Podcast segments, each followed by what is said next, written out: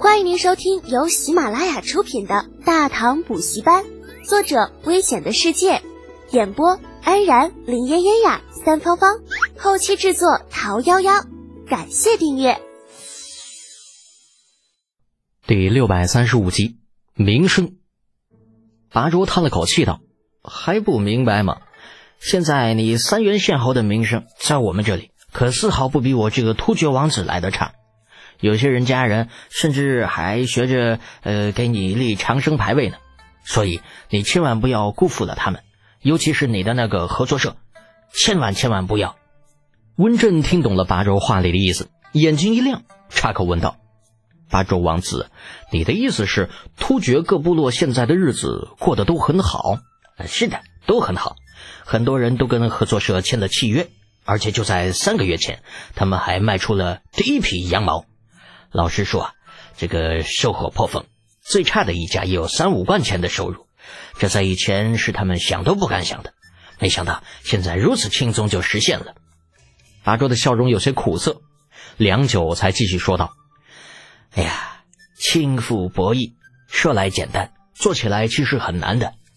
李德简，你跟我透个实底，从去年到现在，你到底投入了多少钱？你不会想知道的。”李浩呲牙咧嘴的摇摇头。说到这个，他这个基本可以算是大唐首富的家伙都觉着肉疼。那银子流水似的花出去啊！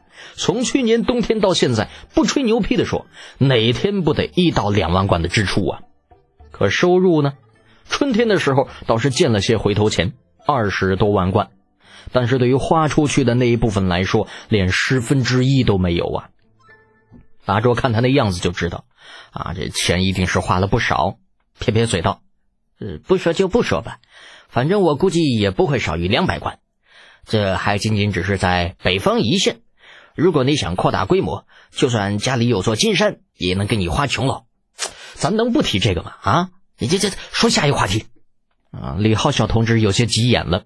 想想也是，任谁半年花了三百多万贯，那眼珠子也得红啊。”八卓咂巴着嘴，倒是没有再继续调侃李浩。接着之前的话题道：“呃，其实我之前说的那些，并不是在开玩笑。呃，说实话，这半年时间我是深有感触。回过头再看以前的自己，真的是太幼稚了。当年的我曾以为，只要做了可汗，就能统一草原，只要少收一点税，少征一点兵，就能够让治下的百姓过上好日子。可是现在想想，蠢透了！草原的确地域广阔，可是物产却并不丰富，尤其是钢铁和各类副食，更是少之又少。百姓就算不交赋税，又能如何？你养牛，我也养牛；你养羊，我也养羊。一片地域的草吃光了，大家一起去下一个地方。可草原上水草丰沛的区域一共也就那么多，大家都聚在一起，怎么可能不起争执？只要起了争执，又怎么可能不打仗？更何况钢铁和副食品也是生活必不可少的。没有这些东西，光靠吃肉，是个人都受不了。百姓也是人，也要生活，活不下去的自然心生怨愤。为了化解这些，免不了还要继续靠抢劫过活。到时候，免不了又要与大唐嗯开战了。恶性循环呐！这越打越穷，越打越乱，可是不打又不行。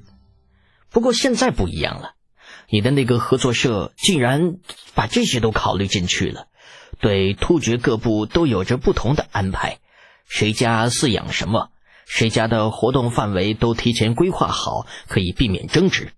有合作社统一收购羊毛、牛奶等资源，又可以让各部手中有钱，与中原百姓互通有无，轻松的买到以前抢都抢不到的东西。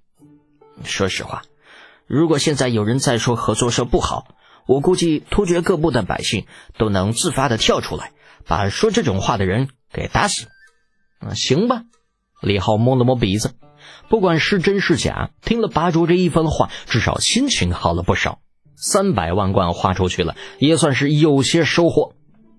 众人又聊了一些其他的事情，外面天渐渐的暗了下来，隐约间还可以听到远处人声鼎沸的喧闹之声。想必是外面正在进行所谓的接风宴的准备工作。不多时，有侍卫进来，对着拔卓耳语了几句。拔卓听完之后，笑着起身：“得解，诸位，晚宴准备的差不多了，咱们过去吧。”在场众人经过了近半年的磨合，彼此知之甚详，倒也没有人拿枪作势啊，纷纷起身跟在拔卓身后，向着外面早已经燃起篝火的位置走去。夜色下的草原，可以清楚的看到头顶数之不尽的繁星，晚风轻拂，带走了白天的暑气。坐在篝火边上，身边是艾草燃起的青烟，那味道并不怎么呛人，但是蚊虫却害怕这种烟气，不敢靠近。篝火上，被烤到金黄的羊肉正滴着油脂，随着转盘的转动流下来，落入火中，发出嗤嗤的声响。阵阵烤肉的香气随风而来。让人食指大动，不过李浩却没有心思去管这些。刚刚坐下，他的面前就出现了一群豪爽的突厥汉子。这些人都是来自各个部落的族长，一个个脸上带着欣喜的笑容，端着人头大小的海碗上来敬酒。李浩尽管头大，但是这酒却是不能不喝的。毕竟，不管是在草原还是在中原，别人来敬酒。那就是看得起你，哪怕你地位高不可攀，该给的面子也必须要给，否则就是平白结仇啊。而既然喝了，那就不能装假，喝一半留一半，同样是不行的。于是乎，这羊肉啊还没吃上一口呢，李浩就已经连干了三四碗的酒水，喝得脸色涨红，眼珠子发绿。曹他来来的，这帮王八蛋，拿的竟是产自中原的蒸酒。度数至少五十度开外，太 T M D 不是人了。这是李浩的最后一点意识，然后便眼前一黑，啥也不知道了。听众朋友，本集已播讲完毕，请订阅专辑，下集精彩继续哦。